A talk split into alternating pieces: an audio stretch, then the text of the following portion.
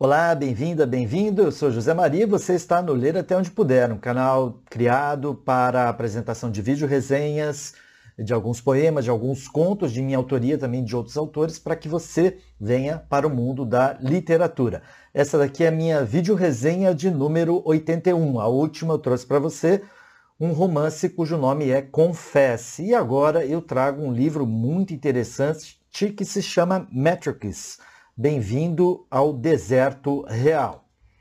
Você acredita em livre-arbítrio ou em destino?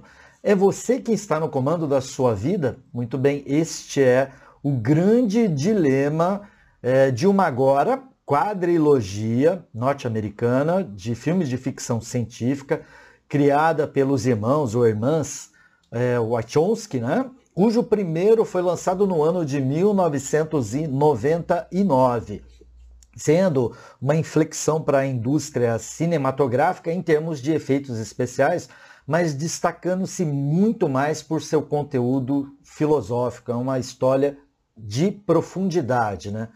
E, e este livro que agora eu apresento para você é uma obra é, publicada por William Irving né, no ano de 2003, que se chama Matrix Bem-vindo ao Deserto Real. E este livro ele vai se debruçar é, numa análise detalhada da trama, das principais cenas, com foco no primeiro filme, é, e excetuando-se o último, que foi lançado no ano de 2021, dezembro de 2021, o quarto e último filme. E este livro é um compêndio de análises, né? não, é um, não vai contar a história de métricos, né? mas haverá um olhar muito bem fundamentado por acadêmicos que vão postando os seus artigos, os seus ensaios, de acordo com visões como, por exemplo, de Platão, de Descartes, de Dostoiévski, de Orwell e diversos outros grandes autores e filósofos. Né? É um filme que como uma história mais que profunda é contada, né? E essa história interessante é que ela ainda ela não foi adaptada para um livro e vice-versa, ela não é oriunda de um livro, mas essa trama do, do universo Matrix, né, ela vai girar em torno de um, um ambiente onde a humanidade desenvolveu ao final do século passado inteligências artificiais que acabaram superando, entrando em guerra, dominando a Terra e escravizando a humanidade, né, por considerá-la uma ameaça ao planeta Terra. E nesse contexto distópico, né, os seres humanos acabam sendo cultivados como se fossem fonte de energia, né, como se fossem baterias permanecendo em casulos onde são absorvidos a, a, a energia que é produzida pelo nosso corpo. E para manter todos ocupados e dominados, é arquitetado um software complexo, o qual é, retém todos em um sonho, é, em um mundo onde a realidade para cada qual ela é manipulada por meio de programas é, de computadores criados por essa então conhecida como Matrix. Né? Entretanto, esse, nesse universo é, virtual né, há rebeldes é, que habitam o submundo real em um local chamado Zion, localizado no interior do planeta, é, que esses rebeldes eles vão se deslocando pelos escombros das antigas cidades do planeta Terra, né, por meio de espaçonaves, como por exemplo a Nabucodonosor, né, fugindo e combatendo as máquinas, né.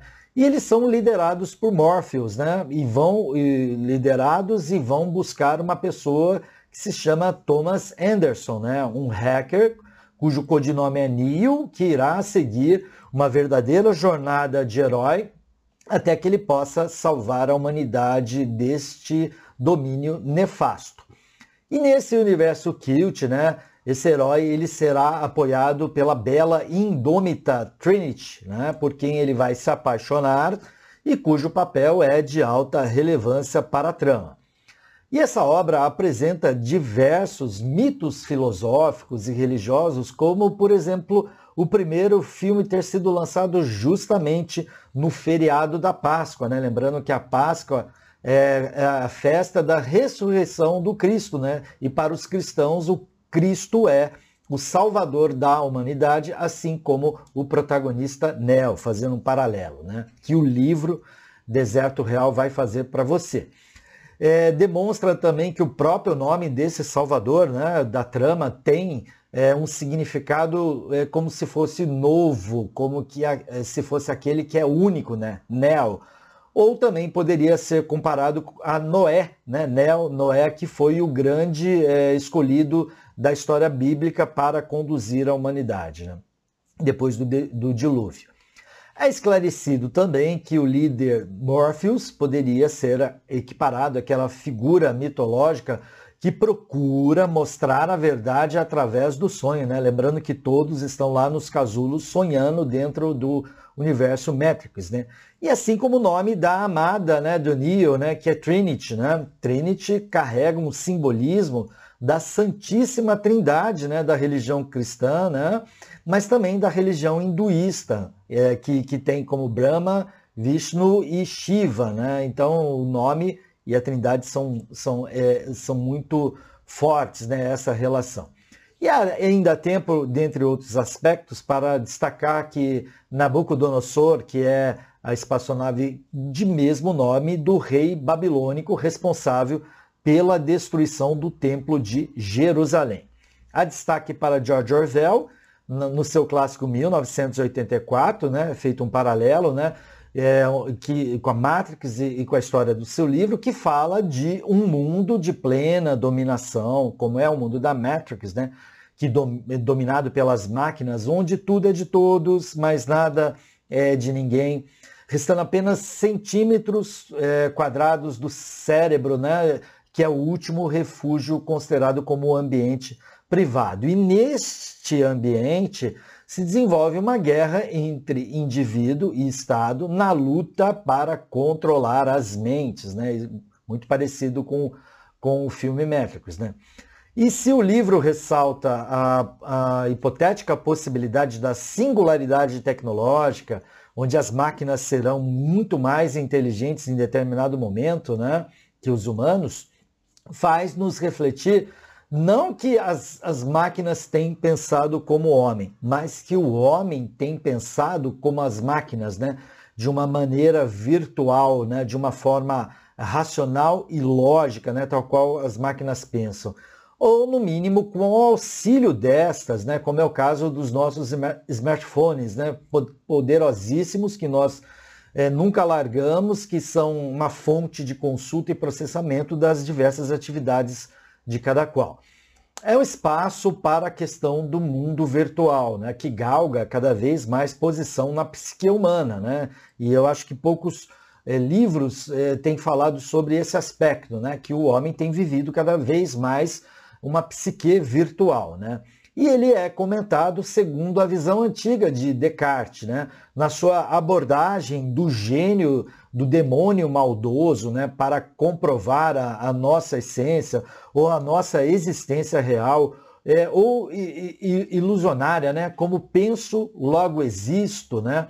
ou na sua a, afirmação é, dessa, da separação de, entre mente e corpo, né? que Descartes defendia, né? do fantasma que habita a nossa máquina, os nossos corpos, né, que é a nossa consciência. E além da ideia uh, de alma, o espelho que somos, né, vem os comentários uh, budistas né, do Anatman, ou do não eu, é como se as pessoas vivessem em um mundo real ou um mundo irreal que é o um mundo da Matrix, né?